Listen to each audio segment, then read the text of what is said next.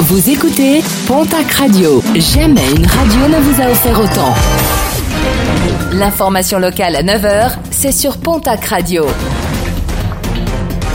Bonjour Jean-Marc Courage Sénac. Bienvenue à vous. Conséquence du réchauffement climatique, le glacier Ariel, le dernier glacier aquitain, a disparu comme la moitié des glaciers pyrénéens ces dernières années.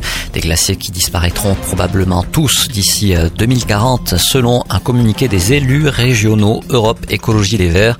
Des élus qui comptent mener une action symbolique aujourd'hui en déposant sur place à proximité du lac d'Arimoulit une plaque mémorielle.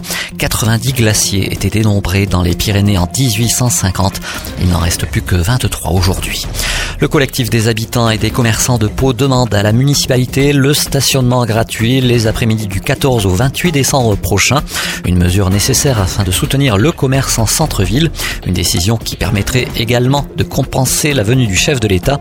Emmanuel Macron doit en effet se rendre à Pau le 17 décembre prochain.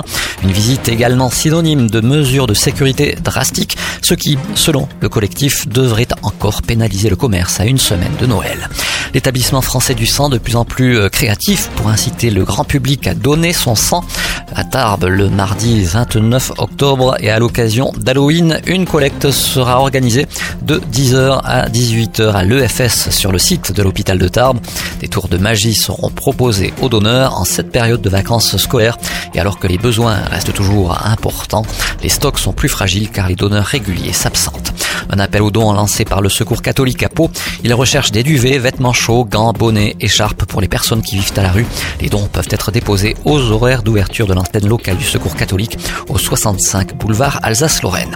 Et puis un mot de sport et de rugby avec la section paloise qui a annoncé hier matin qu'elle prolongeait le contrat de son capitaine, le talonneur Quentien Laspioc.